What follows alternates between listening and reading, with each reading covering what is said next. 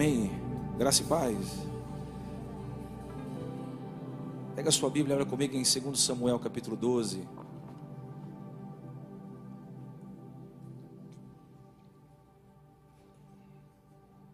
Chegamos de Vitória ontem às 10. Tempo precioso de comunhão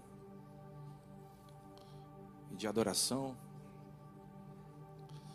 E hoje quero compartilhar com vocês uma palavra que está em 2 Samuel capítulo 12, versículo de número 20.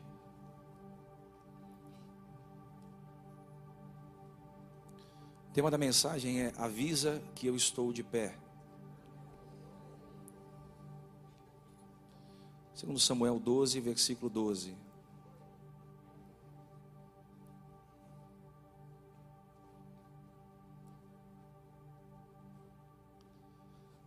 Quem achou, diga amém. Então Davi, estava bom do jeito que estava, só baixa um pouquinho. Isso. Então Davi levantou-se do chão, lavou-se, perfumou-se e trocou de roupa. Depois entrou no santuário e adorou. E voltando ao palácio, pediu que lhe preparasse uma refeição e comeu. Seus conselheiros lhe perguntaram: Deixa do jeito que estava lá. Quem está mexendo aí? Não mexe, não, filho. Isso. Seus conselheiros lhe perguntaram: Por que ages assim? Enquanto a criança estava viva, jejuaste e choraste. Mas agora que a criança está morta, te levantas e comes? Ele respondeu: Enquanto a criança ainda estava viva, jejuei e chorei. E pensava: Quem sabe talvez o Senhor tenha misericórdia de mim e deixe a criança viver. Mas agora que ela morreu, por que deveria jejuar? Poderia eu trazê-la de volta à vida? Eu irei até ela, mas ela não voltará a mim. Depois Davi consolou sua mulher, Batseba, e deitou-se com ela. E ela teve um menino a quem Davi deu o nome de Salomão, e o Senhor o amou. Amém? Pode se assentar.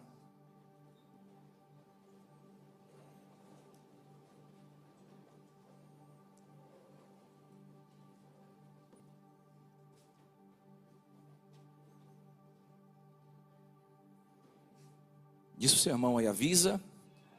Desliga o telefone também, por favor. Aqui eu estou de pé. Não, procura alguém mais avivado e diga a vida que eu estou de pé. Deixa eu colocar o meu também aqui. Vai que ele toca, né? Amém. A Bíblia diz que no tempo em que os reis iam à guerra, Davi resolveu ficar em casa, ele escolheu ficar em casa. O texto diz que os reis iam à guerra, mas foi uma opção peculiar de Davi ficar em casa. E muitas pessoas criticam Davi pelo fato dele ter ficado em casa nos tempos em que os reis iam à guerra. Só que não há problema nenhum em ficar em casa. Não há maldade alguma em ficar em casa, porque casa é lugar de reabastecimento emocional. Casa é lugar de descanso, é lugar de comunhão familiar. Não existe lugar melhor no mundo para você estar do que a sua casa. Alguém concorda? É o melhor lugar do mundo para se estar é a nossa casa. O problema de Davi não foi não ter ido à guerra, o problema de Davi foi ter ficado no lugar certo, mas a motivação do seu coração errada. A casa era o melhor lugar para estar, mas a motivação do seu coração ao estar em casa não era boa. O texto diz que quando Davi acorda pela manhã, Davi ele resolve fazer um, um tour, um passeio na varanda da sua casa. Os reis moravam em castelos, em palácios, Diz o texto que ele acorda, ao invés de ir à guerra, ele vai fazer um caminho ali, é um trâmite, um tour no alpendre da sua varanda. E ele avista uma janela aberta. O texto diz que havia uma linda donzela, de nome Batseba, se banhando nas águas densas e frias de Jerusalém. Quando Davi olha aquela mulher, e eu imagino que ela era uma grande mulher, uma mulher bonita, Davi fica impressionado com a sua beleza com a sua formosura, e ele tenta descobrir quem era aquela mulher. E os soldados dizem: Olha, essa mulher se chama Batseba, ela é casada com Urias e ela é neta de Aitofel. Diz o texto que Davi não levou em consideração que ela era mulher de Urias e nem neta de Aitofel. E o versículo 4 diz que Davi mandou que alguns mensageiros fossem buscar essa tal mulher. O texto diz que quando Batseba entra no palácio de Davi, eles tiveram relações sexuais e terminado o dia da purificação, ou seja, ela estava no final do seu ciclo menstrual, eles tiveram relações e depois Davi pegou Batseba e mandou para sua casa novamente. E depois de muito tempo ficou sabendo que ela se encontrava grávida, esperava um filho. Qual foi o maior erro de Davi? Ter ficado em casa? Qual foi o maior erro de Davi? Não ter ido à guerra? Qual foi o maior erro de Davi? Ter, ter sido é, levado pelo um desejo de descansar? Não, o maior erro de Davi foi ter aberto uma janela. O maior erro de Davi foi ter aberto uma janela, e eu vou chamar essa janela de janela da distração. Olha para mim. Existem janelas na nossa vida que jamais podem ser abertas. Quem está comigo? Existem janelas na nossa vida que jamais podem ser abertas. Por quê? Porque elas, elas se transformam de janelas abertas para covas profundas. Eu vou dizer de novo. Existem janelas que não podem ser abertas na nossa vida. Porque uma vez que eu abri aquela janela, eu fui levado por um desejo, não é mais uma janela aberta, é uma cova profunda. O texto diz que ele abriu a janela e viu uma mulher se banhando, e essa mulher era casada, e ela tinha uma família, ela já pertencia a alguém. E o pior não é isso. O pior é que o texto, nas, nas escrituras originais, acrescenta que Davi ficou em casa no período da primavera. Diga bem forte, o período da primavera. O período da primavera era a época da colheita.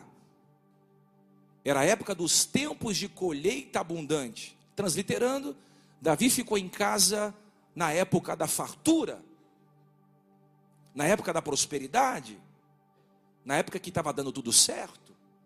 Ele ficou em casa na época é, a, a onde Israel estava prosperando, crescendo, conquistando, colhendo e plantando, era uma época de estabilidade financeira. Ele ficou na época da primavera. E na época da primavera, é, ele desligou o alarme de vigilância, ele desligou o alarme de atenção.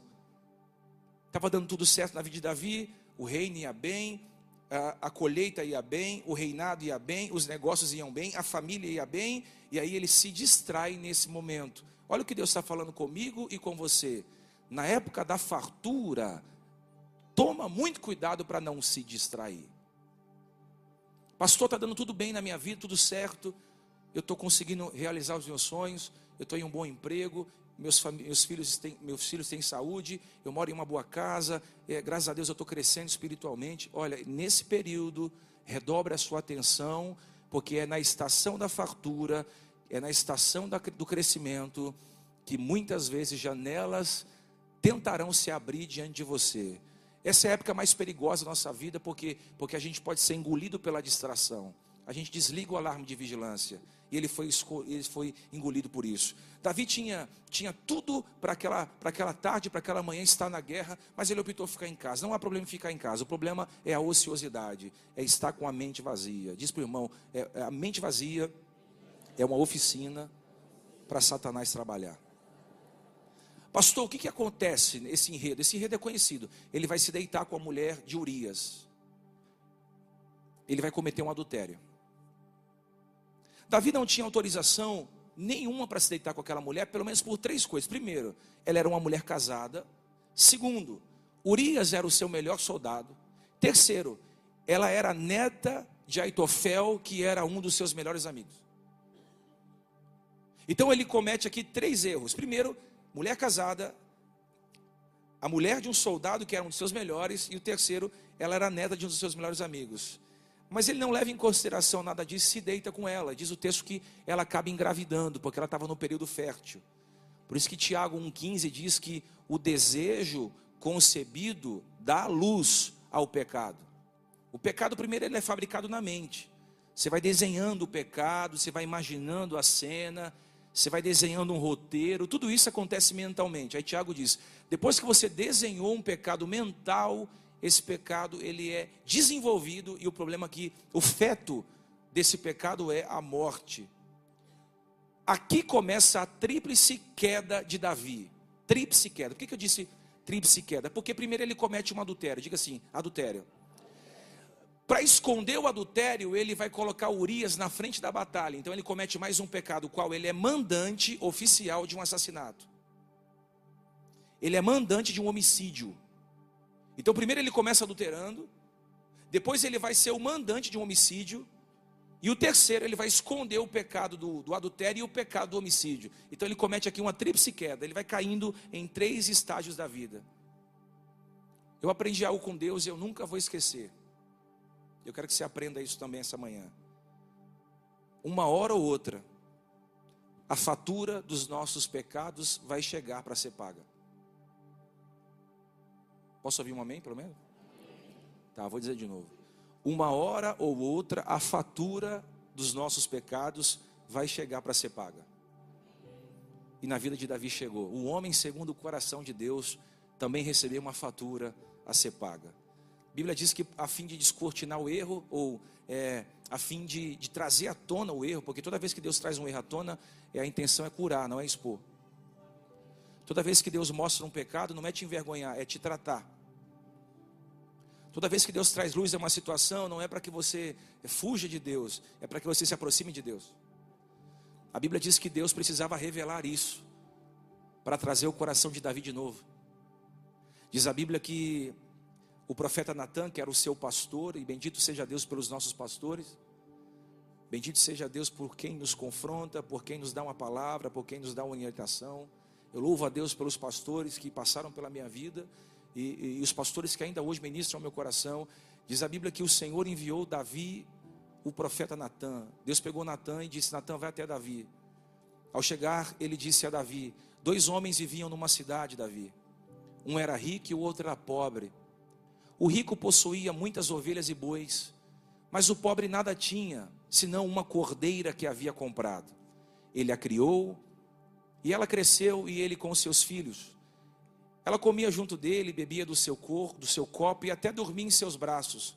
Era como uma filha para ele. Certo dia, um viajante chegou à casa do rico, e esse, como quem quis nada, pegou, pegou, não quis pegar uma das suas próprias ovelhas ou dos seus bois para preparar uma refeição. Em vez disso, preparou para o visitante a cordeira que pertencia ao pobre. Então Davi se encheu de ira contra o homem e disse a Natã: Juro pelo nome do Senhor que o homem que fez isso merece a morte. Deverá pagar quatro vezes o preço da cordeira, porquanto agiu sem misericórdia. Aí Natã olha para ele e diz: Você é esse homem.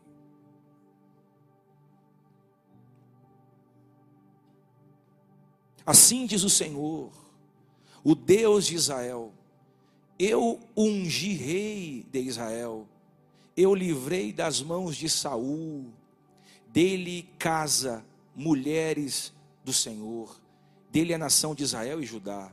E se tudo isso não fosse suficiente, eu lhe daria dado muito mais, porque você desprezou a palavra do Senhor fazendo o que ele reprova. Você matou Urias, o Itita, com a espada dos Amonitas e ficou com a mulher dele.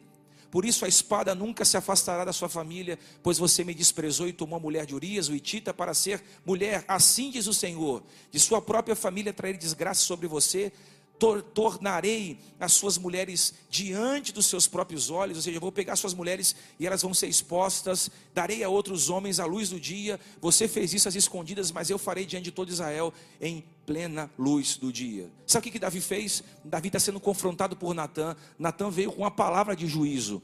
Você errou, você a, a mentiu, você escondeu, você fez isso, e Davi foi desmontando, Davi foi sendo confrontado, Davi foi sendo esmurrado, Davi foi apanhando de Natã espiritualmente. Deus começou a quebrar o coração de Davi, e o texto diz no versículo 13 que ele se desmonta no chão, levanta o rosto para o céu e faz uma das orações mais lindas que a gente pode fazer quando a gente erra. Davi disse: Eu pequei contra o Senhor. Quando ele diz eu pequei contra o Senhor, na mesma hora Natan disse: O Senhor te perdoou. Teu pecado não morrerás, você não vai morrer por esse pecado, Davi. Somente o fruto desse pecado vai morrer. Somente as consequências vão doer. Terá uma consequência. E qual consequência? A morte da criança que Batisseba é, gerou no seu ventre. Deus havia liberado uma sentença. Qual? Olha, o fruto dessa, dessa relação pecaminosa não vai nascer, não vai frutificar. É o fruto da, dessa relação vai morrer. O fruto dessa relação não vai continuar. Diz o Senhor dos Exércitos que Deus liberou uma, uma promessa de juízo, que era o filho não ia crescer, o filho não ia é, prosperar, o filho ia morrer no ventre dela. E o texto diz, versículo 15, que o Senhor fez adoecer o filho que a mulher de Urias carregava no seu ventre. E aqui eu tenho uma palavra para alguém. Quando Davi escuta que o filho que a Batseba carregava no ventre estava doente, porque o texto diz que Deus feriu o ventre dela com enfermidade. Ele se trancou dentro de um quarto. Durante sete dias consecutivos, ele não saiu dali. Ele não tomou banho, ele não colocou alimento algum em sua boca e nem tomou água. Ele pegou cinzas e jogou sobre a sua cabeça. E de forma assim humilhante, ele começou a jejuar e orar por sete dias. Talvez a oração era: Senhor, muda a história. Senhor, eu errei, eu pequei, eu, eu cometi um pecado duplo, um homicídio e um adultério. Senhor, tem misericórdia de mim mas não deixa que essa criança morra. Eu acredito que nas orações de Davi ele estava expondo o seu pecado, expondo as suas mazelas, ele estava expondo o desejo de que aquela criança continuasse viva. E aqui, nesse momento de jejum e oração, dos sete dias que Davi ficou orando, eu tentei me colocar um pouquinho no lugar de Davi para entender como é que estava a sua saúde emocional nesse exato momento. Já imaginou você ser mandante de um homicídio, cair em adultério, é, como é que não fica a cabeça de alguém num momento como esse? Eu tentei me colocar um minuto no lugar de Davi para entender como é que estava o seu estado emocional. Davi havia cometido um adultério, Davi havia sido mandante de um homicídio, Davi havia perdido a reputação que ele construiu em Israel, Davi estava com um filho semi-morto na UTI, Davi estava sendo falado em todos os veículos de comunicação da cidade todo mundo apedrejando Davi, batendo em Davi, arrebentando com Davi. Se fosse hoje, Facebook, Twitter, Instagram, eh, sites de fuxico estariam bombardeando Davi em todas as instâncias. As pessoas na frente do palácio, apedrejando o palácio, porque hoje é assim, quando você desliza, alguém já taca pedra, quando alguém comete um erro, alguém já vai para as redes sociais, já vai falar. Eu fiquei imaginando como é que estava a cabeça daquele homem naquele um minuto, fora o peso esmagador da culpa, sem medo de errar, sem medo de errar. Muita gente aqui que está sentada nos ouvindo, se tivesse passado 10% do que Davi passou, não teria aguentado viver. Teria com certeza tirado a sua vida. Com certeza teria se suicidado. Mas eu vim dizer uma palavra para alguém aqui. Não importa o que você esteja vivendo, eu quero te dizer que Deus está no controle da tua vida. Não se entrega. Recebe? Essa dor vai passar. Deus manda eu dizer para alguém: nenhuma dor dura para sempre. Ela vai passar. Diz a Bíblia que depois de sete dias orando, jejuando, sem comer, sem beber nada, ele percebeu que dois servos no canto da parede falavam baixinho, conversavam baixinho. Imagina dois servos cochichando e Davi tentando ouvir o que estava sendo falado. Versículo 19 diz que ele entendeu o que eles estavam conversando. ele entendeu que a criança estava morta. Quando ele entendeu que a criança estava morta, ele disse aos seus servos: A criança está morta? Foi uma pergunta. E eles disseram assim: Ela, ela morreu, ela está morta. Tem certeza disso? Absoluta, Davi. Levaram uma criança no médico, em todos possíveis. Os melhores médicos vieram visitá-la, todos os melhores médicos, Davi. Na verdade, tem uma junta médica especializada só para cuidar da criança, mas infelizmente a criança morreu. Versículo 20 diz que Davi, depois de sete dias de jejum e oração, sem comer e sem beber, traumatizado por tantas notícias ruins, o texto diz: Davi se levantou da terra, se lavou, se ungiu, mudou as suas roupas e entrou na casa do Senhor e adorou. Então foi para sua casa, pediu pão, puseram-lhe a mesa e ele comeu. Eu vou dizer de novo isso aqui. Depois que ele ficou sabendo que a criança havia morrido e que não havia mais nada que ele podia fazer, a Bíblia diz que ele se levantou da terra, se lavou, se ungiu, mudou as suas vestes, entrou na casa do Senhor e adorou, depois foi para sua casa, pediu pão e lhe puseram pão e comeu. Aleluia. Mesmo Davi querendo que a criança vivesse, Deus permitiu, Deus autorizou que ela morresse. Às vezes, o que eu quero não é aquilo que Deus quer. Às vezes, aquilo que eu oro pedindo não é aquilo que Deus quer me dar. Davi queria uma ressurreição, mas Deus queria um sepultamento. Eu vou dizer para alguém aqui: Davi queria uma ressurreição, Deus queria um sepultamento. Às vezes, você está orando jejuando por áreas que estão mortas na sua vida, mas Deus está dizendo que elas não voltarão mais, que elas não retornarão mais. É uma experiência nova que Deus quer te dar, é algo novo que Deus quer colocar na sua mão. Deus não quer que você fique puxando o passado para frente, o que ficou para trás ficou, pastor, mas eu caí, ficou para trás, pastor, mas eu errei, deixa para trás, pastor, mas o que eu fiz não agradou a Deus, deixa para trás. Deus é Deus de coisas coisas novas.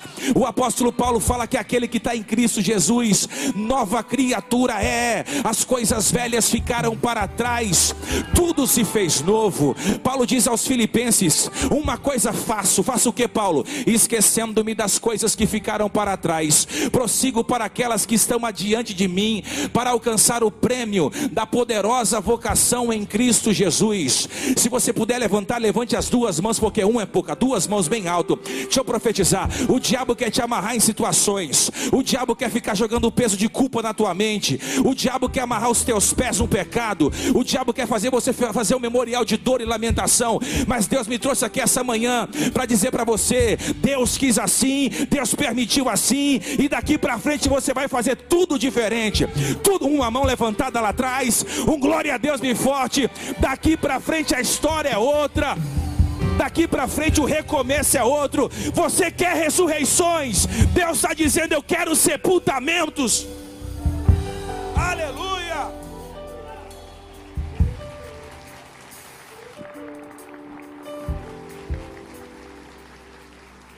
Nesses últimos dias, eu tenho visto pessoas sofrendo. Pastor, eu perdi. Pastor, eu pequei. Paralisados pelo medo. Eu tenho visto pessoas chorando, dizendo: Pastor, eu fiz coisas que não agradou a Deus. E, e eu vou dizer para você, irmãos, o que, que a gente faz quando a gente erra? Por que, que você está numa igreja evangélica? Aqui não tem nenhum santinho. Um dia você está em pé, outro dia você está no chão. Paulo diz que enquanto nós estivermos nesse tabernáculo aqui, ó, não há perfeição. É só quando esse corpo corruptível ser lançado na terra que o corpo incorruptível ressurgirá. Não tem como nós vivermos perfeição na carne, mas temos como domar a nossa carne. O que você faz quando você escorrega? O que você faz quando você cai? O que você faz quando você está no chão da vida? O que, que você faz quando um tsunami financeiro encontra a tua casa? O que, que você faz quando a sua vida sentimental é atropelada como um rolo compressor? Quando você pensava que você era tão forte, mas quando você se viu no chão, você falou: Eu sou tão fraco. Que, que você faz quando a vida te joga no chão? O que, que você faz quando você tem que sepultar quem você ama? Eu quero que fique algo bem claro no teu coração essa manhã. Existem perdas que são irreparáveis. E não adianta chorar o leite derramado. Não adianta fazer greve de fome, fazer greve de sede, não adianta se afogar na depressão, não vai resolver. Não vai resolver você dormir até meio-dia, uma hora, não querer sair do seu quarto, não vai resolver. Não vai resolver você ficar tomando ansiolítico e barbitúrios para você acalmar sua ansiedade. Não vai resolver. Não vai resolver você se chafundar na depressão, você se chafundar na aflição. Não vai resolver isso. Não dá para você ficar nadando de braçada na melancolia. Não dá para você ficar a vida inteira assim. Existem perdas que são irreparáveis. Existem dores que precisam doer. Existem lágrimas que precisam rolar. Não adianta viver uma vida andando de um lado para o outro, porque você é, cometeu um deslize. Olha aqui, escute isso aqui. Existem dores que precisam doer. Às vezes o que você quer não é o que Deus quer, e para te trazer para o propósito, Ele tem que te quebrar para acordar, para acender, que nem eu preguei quarta-feira, para que você encontre o que você perdeu, tem que acender a luz, varrer a casa, procurar diligentemente até encontrar. Isso dá trabalho. Pastor, o que, que eu vou fazer? Você vai colocar uma pedra em cima. Três pessoas pegou. Você vai colocar uma pedra em cima. Eu vou falar de novo. Você vai colocar uma pedra em cima. Situações que aconteceram coloca uma pedra em cima.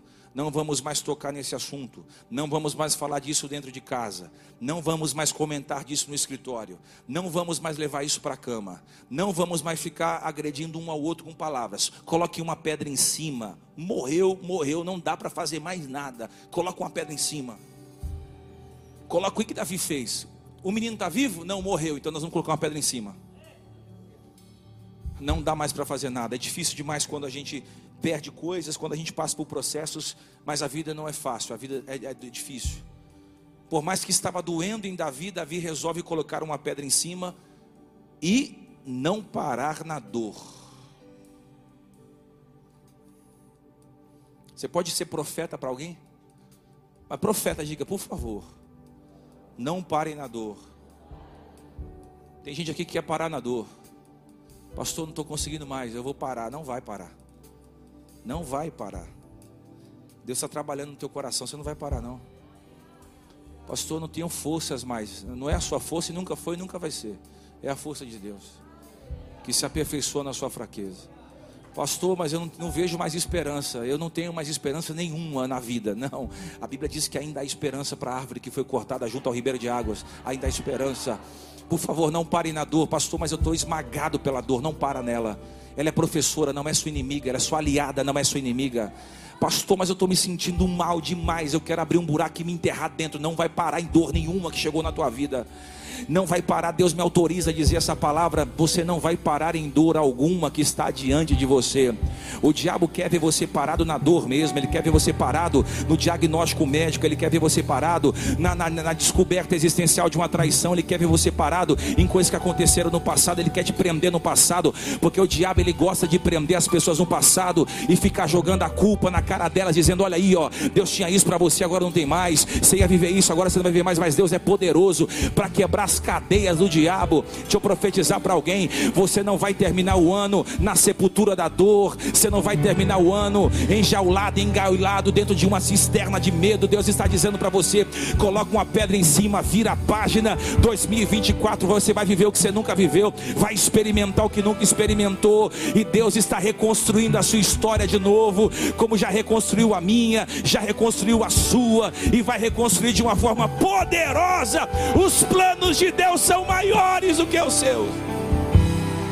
Os caminhos de Deus são maiores do que os nossos. Chacoalha três ou quatro, diga: não para na dor, vai. Não para na dor, ela está te aperfeiçoando. Diga, diga para três ou quatro, vai. Não para, não para, não para, não para. Não para, tua família quer que você pare, teus amigos querem que você pare, invejosos querem que você pare, mas nós não paramos na dor.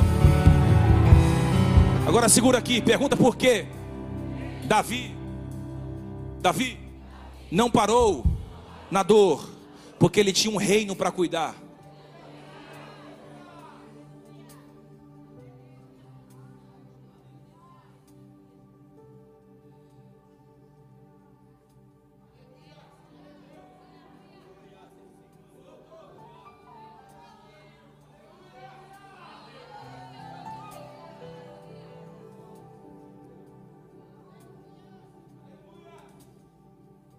Quando você olha seus filhos,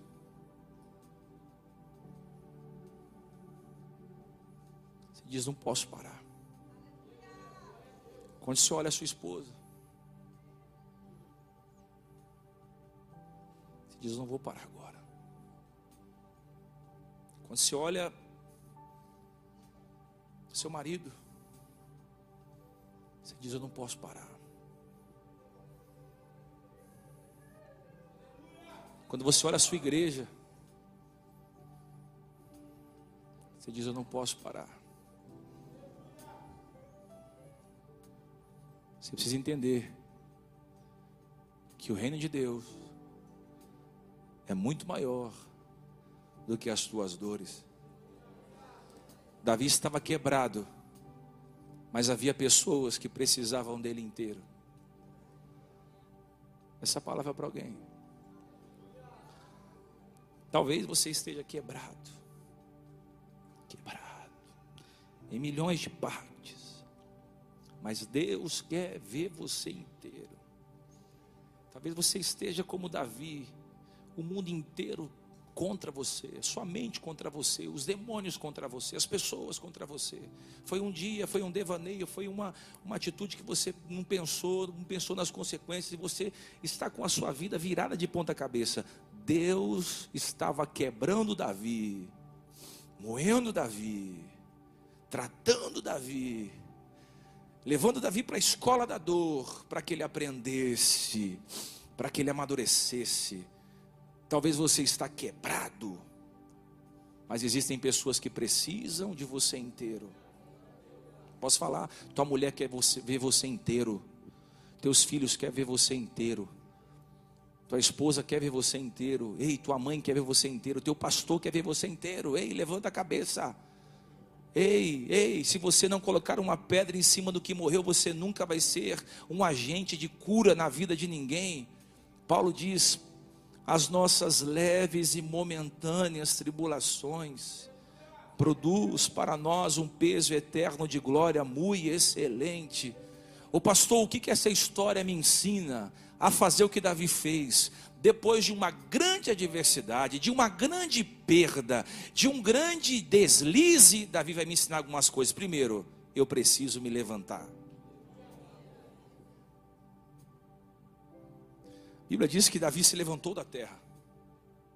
Que quando a gente está passando por uma luta, o que, que a gente faz? A gente fica no chão. A gente deita no chão e fala, não quero sair daqui. A gente entra no quarto, tranca o quarto e quer dormir. A gente pega, quer pegar o carro e quer sair por aí, a gente não quer voltar para casa, a gente, não, a gente quer desaparecer, porque a luta é muito grande. Mas Davi, sabe o que Davi fez? No dia mais difícil da sua vida, tudo desmoronando sobre a sua cabeça, sabe o que ele faz? Vou me levantar. Eu tenho uma palavra para alguém aqui. Você precisa se levantar. Você precisa ficar em pé novamente. Você precisa se recompor. Você não é o que você fez. Você não é um erro. Você cometeu um erro. Você não é um fracasso. Você pode ter cometido um fracasso. Você não é uma queda. Você pode ter cometido uma queda. Uma queda. Você, você não é isso. Escuta aqui. Essa palavra para alguém aqui. Levanta. Levanta hoje. Eu tenho uma palavra para você. Levanta. Pastor, mas eu tenho orado e Deus não responde a minha oração. Nem sempre Deus vai responder a oração que você quer, da forma que você quer. Pastor, mas eu queria que não tivesse acontecido isso. Às vezes isso que aconteceu na sua vida foi a melhor coisa que aconteceu na sua vida. Eita, é complicado entender isso. Existem dores que são melhores do que alegrias. Eu amo, eu amo isso. Existem dores que são maiores do que as nossas alegrias. Por quê? Porque elas nos colocam num propósito de novo. Levanta a mão para pegar essa palavra. Quando tudo disser a você, fique prostrado, levante-se. Quando tudo disser fica prostrado, levante-se. Bispo, mas eu não tenho força. Levanta. Estou doente. Levanta. Fui traído. Levanta. Me venderam como escravo. Levanta. Mancharam meu nome. Levanta bagunçaram com a minha reputação, levanta. Feriram minhas emoções, levanta. Mas eu caí, levanta. Se você chegou no chiqueiro, saia do chiqueiro com as suas próprias pernas.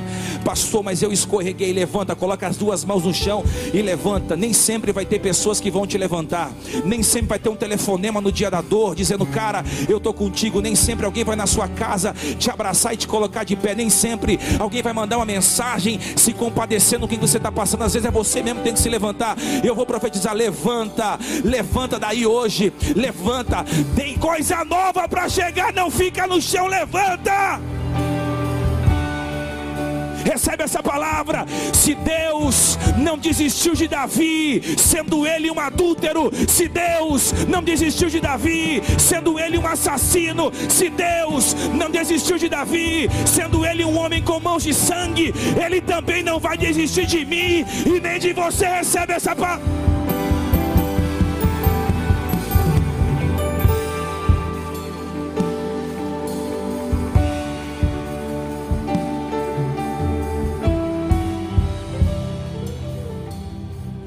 Muita gente depois de uma queda disse para mim acabou. Não vou ser mais o mesmo. Davi se levanta. Segundo, Davi entendeu que a vida continua.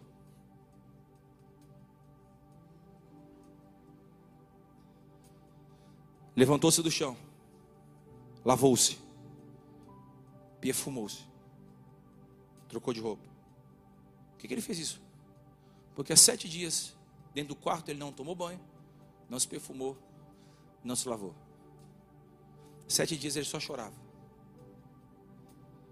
Lavou-se, perfumou-se, trocou de roupa. Ou seja, se não há mais nada a ser feito, eu vou cuidar de mim. Tem mais alguém aqui que está entendendo isso? Se não existe mais nada que eu possa fazer. A sentença já foi liberada por Deus. Ele já me perdoou. O que, que eu vou fazer daqui para frente? Eu vou sair desse quarto escuro, eu vou me lavar, me perfumar, trocar a minha roupa. Essa é a mensagem que Davi está dizendo. Vai cuidar de você agora. Vai tirar esse cheiro de derrota que você está caminhando. Vai lavar tua mente do pecado. Vai lavar. Vem, vem para a igreja. Vem para a igreja lavar tua mente do pecado. Vai lavar as memórias. Vai lavar as coisas que você que aconteceu. Lava da tua vida as memórias amargas. Levanta, toma banho, se arruma. Isso, claro, que é uma figura de linguagem.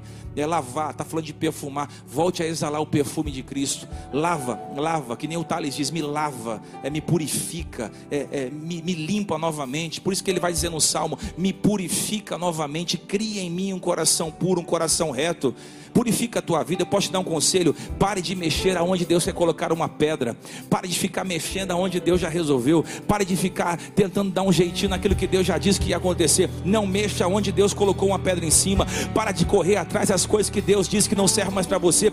Fecha a janela que te fez cair e nunca mais volte a olhar para ela. Pega essa palavra: existe uma janela que te fez cair, fecha ela e diz: nunca mais eu vou olhar para você, nunca mais eu vou voltar nesse lugar, nunca mais eu vou voltar nesse ambiente nunca mais os meus olhos olharão para aquilo que um dia me destruiu. Eu firmarei os meus olhos no Autor e Consumador da minha fé, e por Ele vou viver a minha existência. Ainda dá tempo de fechar a janela, ainda dá tempo. Ainda dá.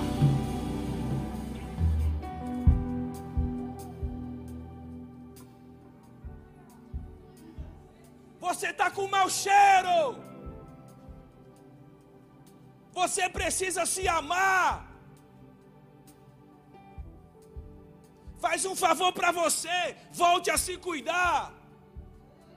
Ah, mas eu caí, pastor, levanta. Mas eu tive que sepultar quem eu amo, eu perdi. Levanta. Você está exalando mau cheiro. Você está colocando para fora da sua vida toda e qualquer possibilidade de restauração.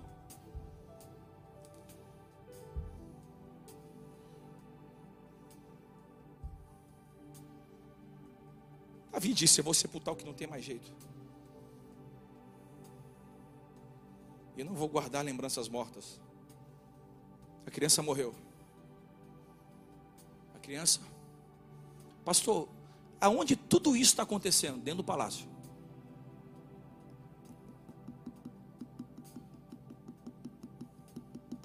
Aonde? Tem coisas que vão acontecer dentro da sua casa.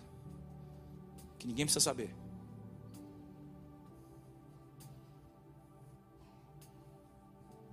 A criança morreu. A criança? O ser humano tem muita dificuldade para soltar o defunto. Ah, não morreu não. Se morreu tem que colocar uma pedra.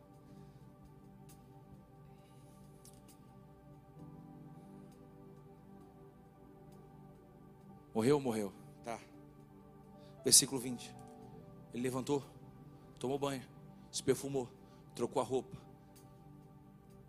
Aí ele fala assim: agora eu vou para o santuário.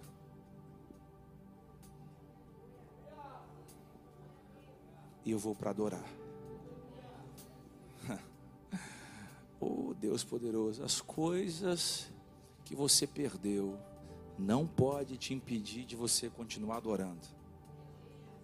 Se tem culto segunda, vem segunda. Se tem culto quarta, vem quarta. Se tem segunda, quarta e sexta, vem segunda, quarta e sexta. Se tem segunda, quarta, sexta, sábado e domingo, vem segunda, quarta, sexta, sábado e domingo. As coisas que você tem perdido não pode parar você de adorar o Senhor, não pode impedir você de continuar adorando ao Senhor. Pastor, mas depois de tudo que eu passei, eu não consigo nem vir à igreja. Não é congregar em casa, é congregar na igreja. Não é congregar virtualmente, é congregar na igreja. Pastor, estou esperando me recuperar para voltar. Davi não esperou o luto. Ele falou, cara, eu vou para a igreja. Se já está difícil dentro do palácio, e se já está difícil aqui, perdendo tudo que eu tanto amei, eu vou voltar para a igreja, eu vou voltar para adorar. Não vou voltar para assistir culto, não vou voltar para ficar observando, não vou voltar para ficar fazendo crítica. Eu vou voltar para adorar. O texto diz que ele voltou, ele entrou dentro do santuário e ele foi adorar ao Senhor. Ele foi buscar ao Senhor. Por isso que Davi é o homem segundo o coração de Deus. Imagina um homem que cometeu adultério, cometeu um mandamento de um, um mandato de um homicídio, um homem que perdeu um filho, entrando pelas portas, todo mundo olhando para ele, mas ele não se importa com os olhares de acusações, ele não se importa com o olhar da crítica, ele vai se prostrando, se joga ao chão, e aí Deus fica como, irmão? Deus olha para o céu e diz: Esse aí, ó, arrependido, quebrado, moído, esse aí é o homem segundo o meu coração. Davi é exemplo de arrependimento. Oh! Ele entrou dentro do templo e o texto diz que ele adorou. A palavra adoração quer dizer agradecimento. Agradecer o que, pastor? As perdas Agradecer o que, pastor? As lutas. Agradecer o que, pastor? O dia em que eu me vi no chão, sem mãos para me levantar. Agradecer o que, pastor? O dia que eu errei. Agradecer o que, pastor? Agradecer, porque o não de Deus foi melhor do que o seu sim. Agradecer o que, pastor? Agradecer que quando não tinha mãos, nenhuma mão para me pôr de pé, a mão de Deus me levantou. Você tem coragem de agradecer a Deus essa manhã? Pelas coisas que Deus te tirou, não foi pelas coisas que Deus te deu, foi pelas coisas que Deus te tirou. Você tem coragem, aleluia. Você tem coragem de agradecer a Deus, Senhor, obrigado, foi livramento. Senhor, se aquela porta não abriu, foi livramento, Senhor. Senhor, se eu tive que passar por isso, foi para aprender, não foi para me matar. Senhor, doeu demais. Eu pensei que eu ia morrer, mas o Senhor me, me lapidou. Eu perdi o emprego, glória a Deus. Eu tenho perdido reputação, glória a Deus. Eu cheguei até perder minha família, mas o Senhor vai transformar minha família, vai restaurar minha família. Aleluia. Você pode ter perdido tudo, você pode ter perdido pessoas, você pode ter perdido coisas, você pode ter perdido ambientes. O que você não pode perder é a sua fé, porque se você tem fé, Deus restaura a família. Se você tem fé, Deus restaura as pessoas. Se você tem fé, Deus restaura a sua vida financeira. Se você tem fé, Deus restaura a sua vida emocional. Se você tem fé, Deus coloca todas as coisas no seu devido lugar. Se você tem fé, Deus prospera, Deus aponta um futuro, Deus coloca um destino, Deus restaura o futuro. Oh, aleluia! Deus faz aquilo que você nunca imaginou. Agora, se você sepulta a sua fé, não há mais o que fazer. O texto diz que sem fé é impossível agradar a Deus. Jó perdeu tudo. O diabo disse já era. A esposa disse já era. Sabe o que ele fez? Nu saí do ventre da minha mãe, nu voltarei para lá. O Senhor me deu, o Senhor tomou. Bendito seja o nome do Senhor. Bendito seja Deus pelas perdas. Bendito seja Deus pelo sofrimento. Bendito seja Deus pelas quedas. Bendito seja Deus por muitas humilhações que passamos. Bendito seja Deus por muitas vezes nos jogar em covas de leões para amadurecer a nossa. Bendito seja Deus que tem nos esmagado, para que um óleo fresco saia e exale. Levanta as mãos para pegar essa palavra. Eu não sei o que te jogou no chão, eu não sei qual foi o pecado que te escravizou, eu não sei o que você perdeu. Eu sei que Deus me trouxe aqui essa manhã para levantar você da. Oh.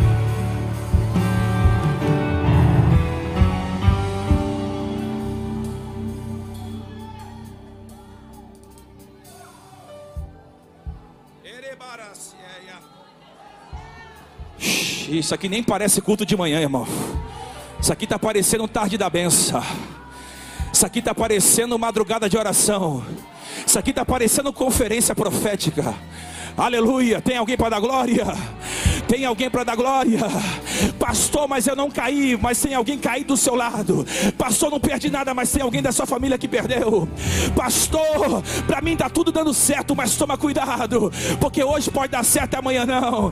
Isso aqui para sua vida hoje é anestesia e remédio. É anestesia e remédio. Você não termina o ano prostrado. Diabo, nós não terminaremos o ano prostrado. Nós terminaremos o ano no santuário, adorando, buscando Eu profetizo você e a sua casa terminarão 2023 no santuário. Eu profetizo em 2023 o encerramento de ciclo, a tua família restaurada, tua empresa restaurada, teus filhos curados. O diabo não vai arrancar da tua mão aquilo que Deus te deu.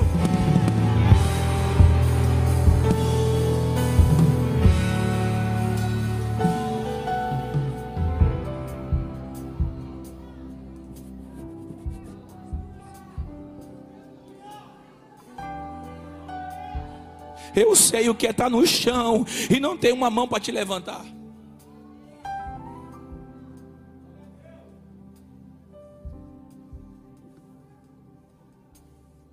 Isso diz que ele se levanta. Isso diz que ele toma banho. Isso diz que ele se perfuma. Isso diz que ele troca de roupa. Antes de ir para sua casa, ele vai para a igreja. Irmão, você tem que ser, você tem que ter muita fé. Para depois de ser atropelado pela vida, tá juntando os cacos. Mas não faltar um culto.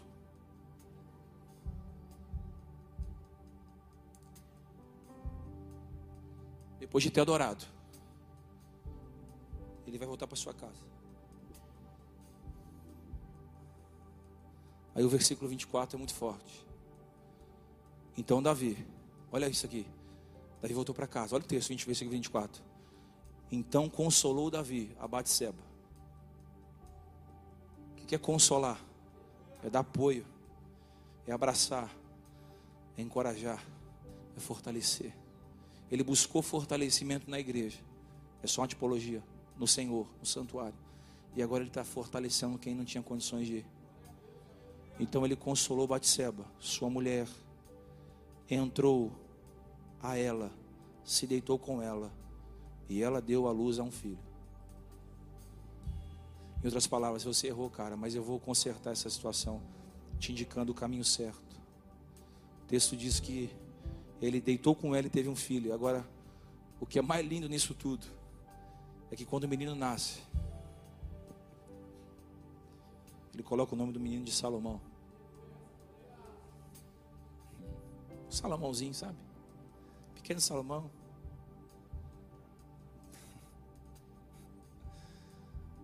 Deus amava esse cara ou não amava? Sim ou não? Olha o que o texto diz que o filho foi chamado de Salomão e o Senhor o amou. Anote essa frase, nunca se esqueça dela e todo dia que você tiver mal leia. Deus nunca tira algo da sua vida para não te dar algo maior.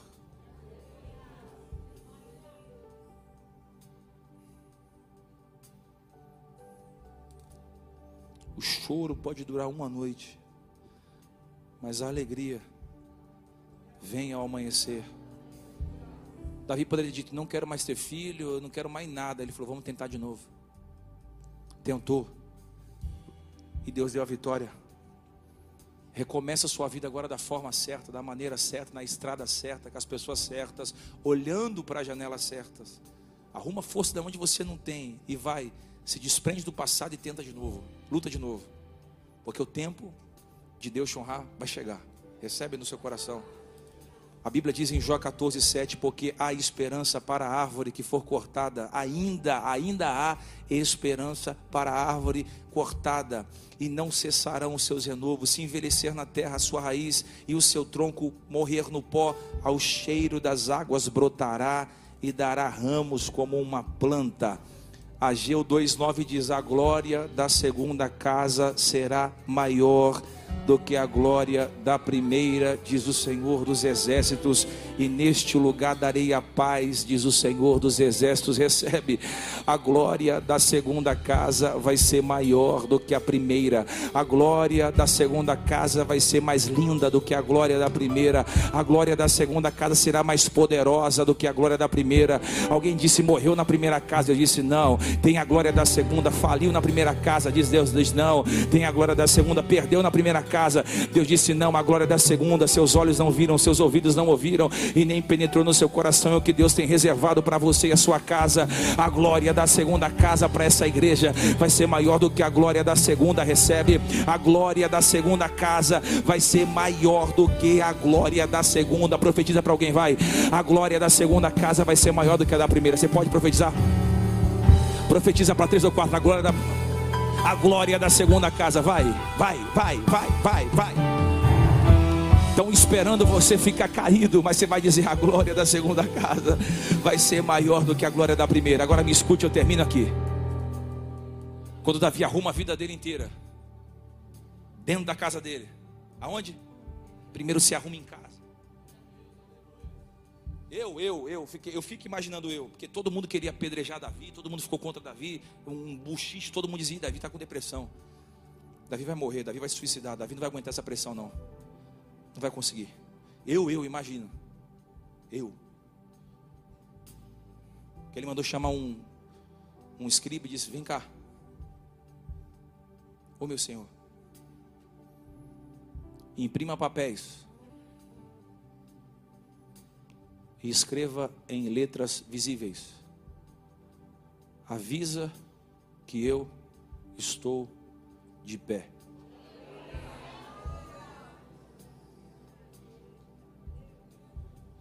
O que, que eu faço com isso, meu rei? Cola em todos os postes, muros da cidade.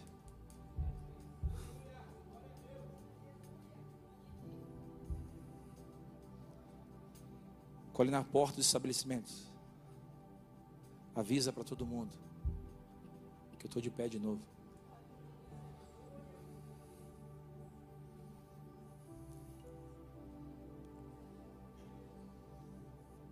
Você vai colocar no seu Instagram aí hoje. Avisa. Eu estou de pé.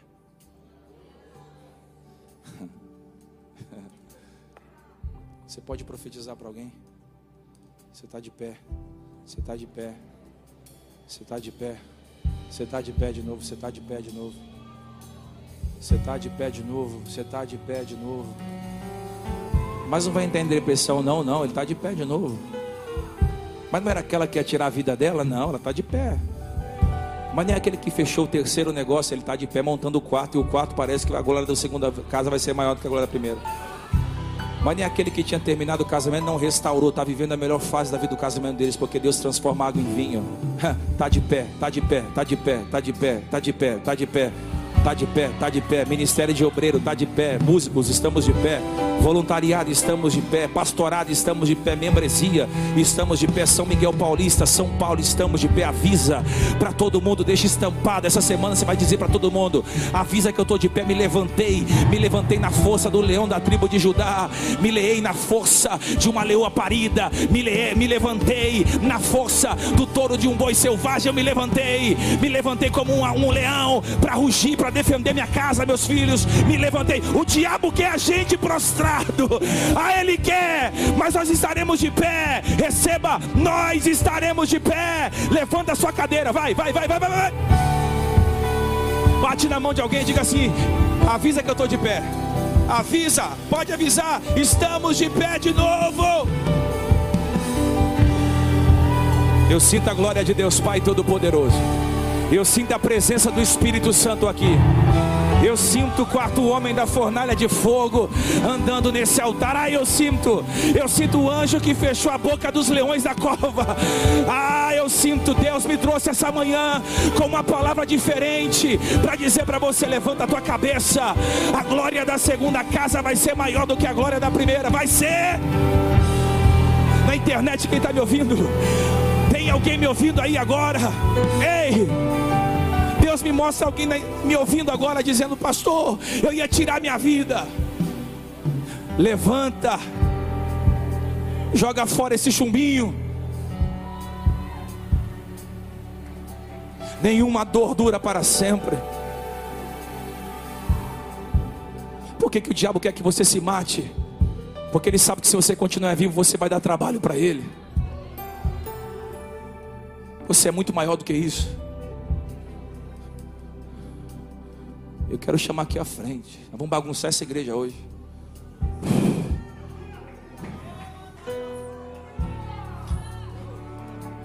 Quem é que vai virar essa história de ponta cabeça? Pastor, eu. Pastor, hoje eu estou me levantando. Fica nessa unção. Pastor, eu vou me levantar. Só instrumental, só instrumental. Pastor, eu vou me levantar. Oh, Mesma unção, mesma unção, mesma unção, mesma unção. Isso, isso, isso. Pastor, eu estava perdido e fui achado. Eu estava morto e revivi. Oh, meu Deus, meu Deus, meu Deus, meu Deus, meu Deus, meu Deus, meu Deus, meu Deus. Hoje a colheita vai ser grande. Aonde está você que quer sair correndo e entregar sua vida para Jesus de Nazaré? Eu. Aonde está você? Pastor, eu não sou uma queda, vem correndo para frente. Pastor, eu não sou um dia difícil, sai correndo e vem para frente. Pastor, eu olhei por uma janela, mas vou fechar essa janela hoje. Vem correndo para frente. Pastor, vou me levantar essa manhã. Deus falou comigo. Eu sou um Davi de Deus, eu sou um adorador de Deus, eu sou um salmista de Deus. Eu sou uma mulher segundo o coração de Deus. Eu sou um homem segundo o coração de Deus. Eu não vou ficar prostrado. Venha, venha, venha, venha, venha, venha, venha.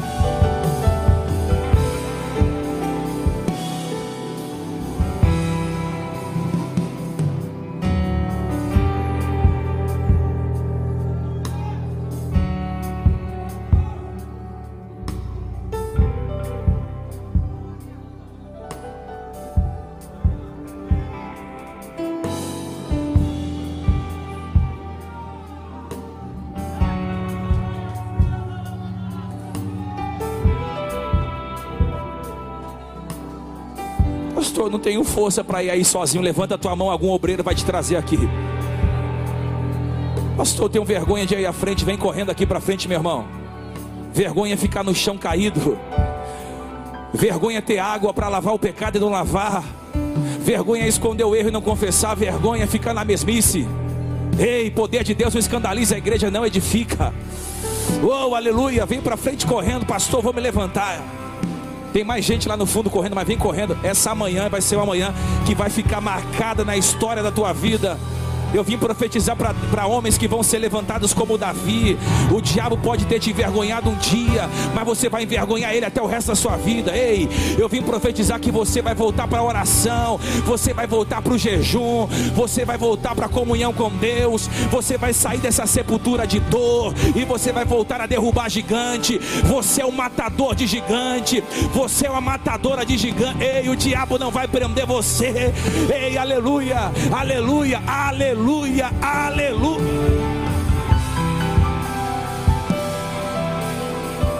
Um dia ruim não define quem você é. Uma estação ruim não define quem você é. Deus não te joga fora por um dia ruim. Deus não te descarta porque um dia não foi bom. Aleluia. Deus é pai e um pai sempre investe nos seus filhos. Nós vamos viver o maior avivamento da história dessa cidade. Pode escrever o que eu estou falando. O apóstolo Paulo diz que aonde abundou o pecado, superabundou a graça de Deus. Sabe o que é isso? Aonde abundou o pecado, aonde você caiu, aonde você foi envergonhado, vai ser ali que Deus vai te levantar de novo.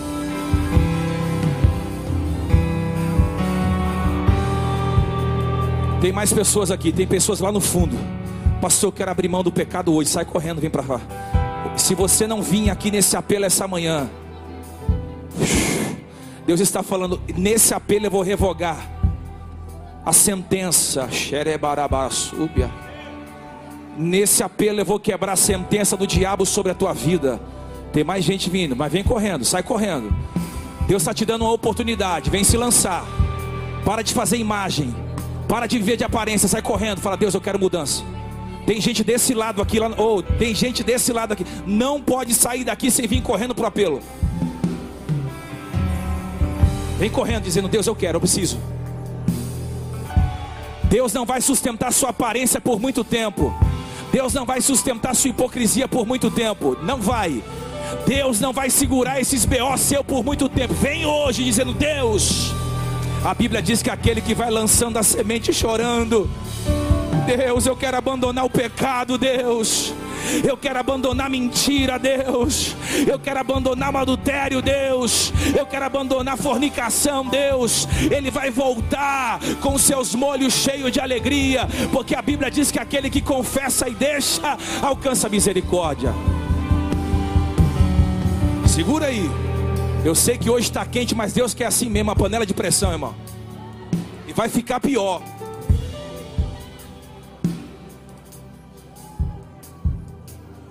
Tem dois casais aqui que precisam vir aqui à frente, dois. Mas vem correndo. Você sabe que é com você, Deus está falando com vocês. Vocês estão vivendo por um fio. Deus está falando, vem na frente que eu vou revogar a sentença.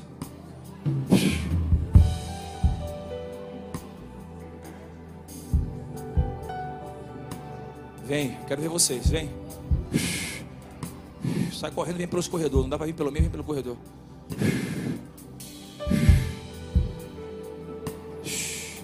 Eu vou te dar um minuto para você vir aqui e termino. Eu não vou ficar chamando de novo. O Espírito Santo. Vem, vem, vem, vem, vem. Deus quer restaurar. Venha. Isso, venha, pode vir. Isso.